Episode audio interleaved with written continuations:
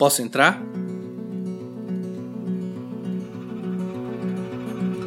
Eu sou Pedro Tobias e o podcast que você está prestes a ouvir foi produzido a partir de um texto publicado originalmente por mim no site cinematório.com.br.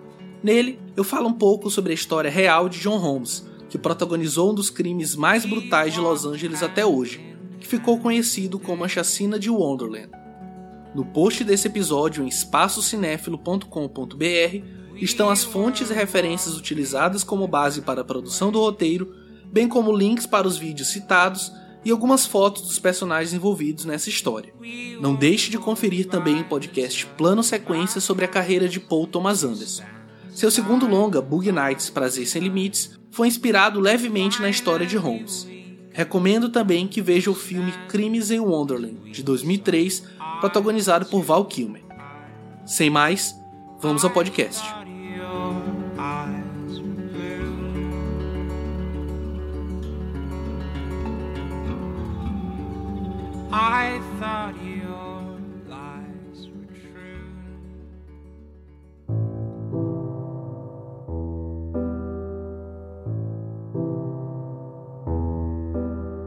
Em 1997, Paul Thomas Anderson, então com 27 anos, lançou seu segundo longa, Bug Nights Prazer Sem Limites, que conta a trajetória de ascensão e queda do personagem fictício Dirk Diggler, interpretado por Mark Wahlberg. Assim como em Jogada de Risco, seu filme anterior, a base para o desenvolvimento de Bug Nights foi um curta feito por PTA. Este curta, de 1988, filmado e editado usando dois VCRs, intitulado The Dirk Diggler Story, pode ser encontrado no YouTube sem legendas. O curta, uma espécie de mockumentary, documentário falso, foi inspirado na trágica história de John Holmes, famoso ator pornô da década de 1970 que protagonizou um dos casos criminais mais horrendos da história de Los Angeles, a chacina de Wonderland.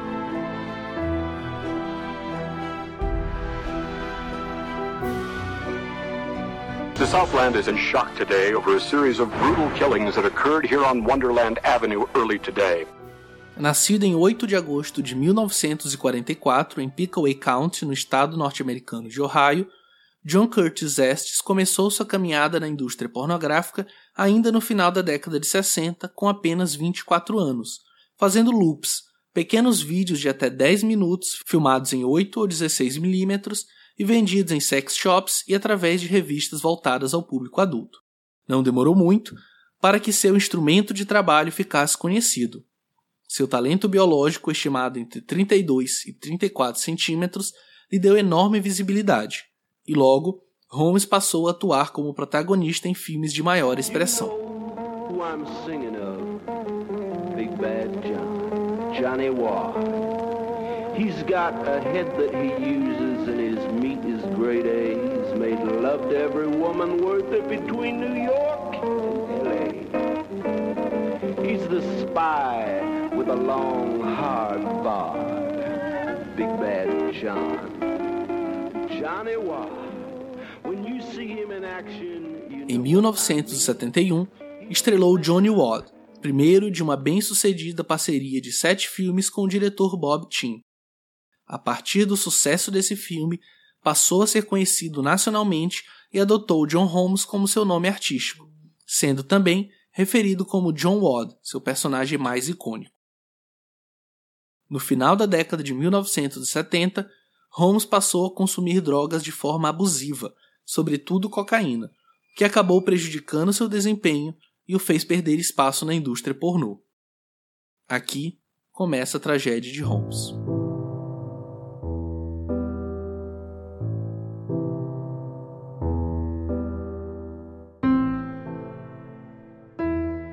Sem dinheiro para pagar pelo seu vício, ele passou a praticar pequenos delitos como furtos de veículos e roubos.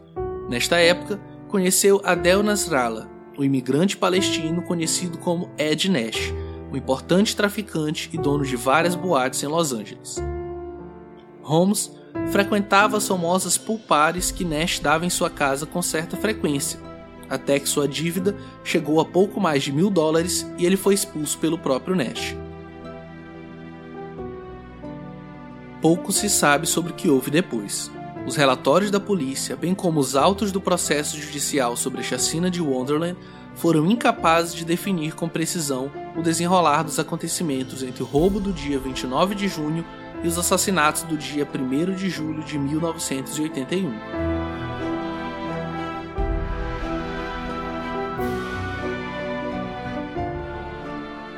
De acordo com os relatos mais confiáveis, após ser expulso da casa de Nash, Holmes passou a andar com a gangue de Wonderland, um grupo de traficantes comuns da região. Eles se chamavam assim pois traficavam em uma casa cujo endereço era 8763 Wonderland Avenue, Laurel Canyon, LA. A casa era alugada por Joy Miller, que vivia com seu namorado Billy Deverell, que já havia sido preso 13 vezes o caçador de recompensas freelancer David Lynn e um amigo, Rodan Lonius, que havia cumprido pena por tráfico de drogas e era o líder da gangue. Aqui as versões divergem, mas segundo a defesa de Holmes, após saber de sua conexão com Ed Nash, Rodan Lonius teria surgido com a ideia do roubo. O plano era simples. Eles dariam para Holmes algum dinheiro para que pudesse entrar na casa de Nash sob o pretexto de comprar mais drogas, e ele deveria, ao sair, deixar uma das portas destrancada para que o grupo entrasse. Na madrugada do dia 29 de junho de 1981, Holmes bateu a porta de Nash, lá permanecendo por algumas horas. A dependência química de John Holmes chegava a níveis alarmantes e ele acabou esquecendo tanto de pagar pela droga que consumiu quanto de deixar a porta destrancada como combinado. Ao chegar ao apartamento na Wonderland Avenue, ele se atentou para o lapso cometido e voltou à mansão de Ed Nash. Dessa vez, ele fez tudo certo. Pagou pela droga e deixou uma das portas aberta. Na manhã do mesmo dia 29 de junho, três dos membros da gangue de Wonderland, Billy Deverell, David Lynn e Roland Lonius, invadiram a casa de Nash se fazendo passar por policiais. Eles estavam acompanhados de Tracy McCourt. Durante o roubo, ao tentar imobilizar o segurança de Nash, Gregory Dials, a arma de um deles disparou, que acabou ferindo Dials e acordando Ed Nash, que dormia em sua suíte, ainda sob efeito de drogas. Nash, com medo de ser assassinado, entregou todos os seus pertences de valor a eles: drogas, joias e dinheiro em espécie. No total, segundo o levantamento posterior do Departamento de Justiça, a gangue levou da casa de Nash pouco mais de um milhão e meio de dólares. De volta ao apartamento, Holmes teria ficado descontente com a divisão dos espólios, pois teria recebido apenas 5 mil dólares pela sua participação. Não demorou muito tempo até que Nash suspeitasse de Holmes e colocasse sua cabeça a prêmio. No dia seguinte, ele foi encontrado pelo próprio Gregory Dials em um bar não muito longe da casa de Nash. Ele foi reconhecido, pois estava usando um dos anéis de Ed Nash. Ainda de acordo com a defesa de Holmes, sua atuação na chacina que viria a seguir consistiu apenas em revelar, mediante tortura, a localização do apartamento da gangue. A promotoria, por outro lado, alegou que ele teria deliberadamente procurado Nash ainda ressentido de sua ínfima parte no resultado do roubo, além de ter estado presente durante os brutais assassinatos. O que se sabe é que Holmes revelou a Nash e seus comparsas a localização do apartamento na Wonderland Avenue, e no dia 1 de julho, Dials e pelo menos mais três pessoas invadiram o local. Munidos com barras de ferro e martelos, eles foram de cômodo a cômodo do apartamento, espancando os presentes um a um até a morte.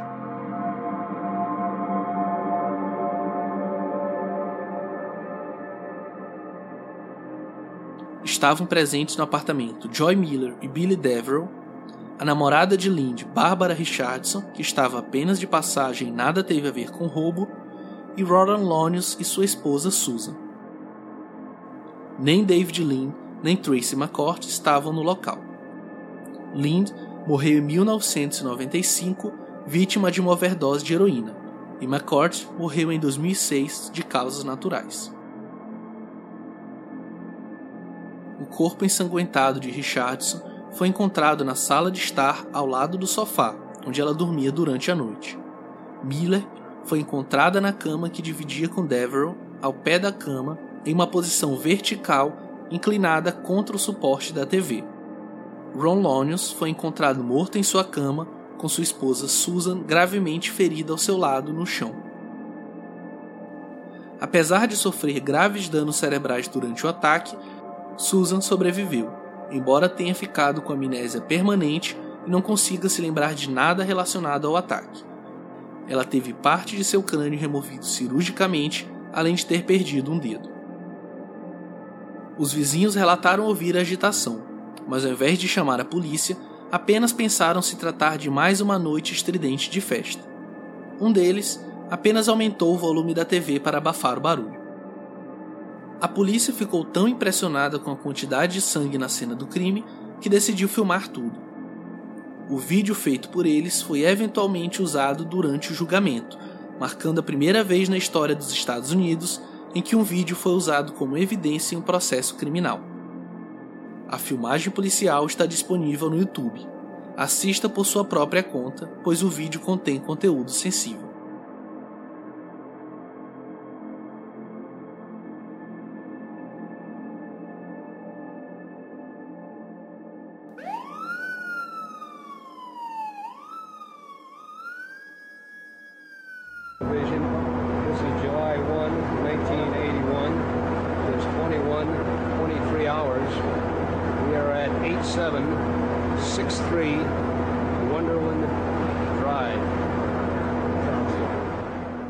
Vale ressaltar que a polícia só encontrou os corpos e teve acesso à cena do crime mais de 24 horas após a chacina.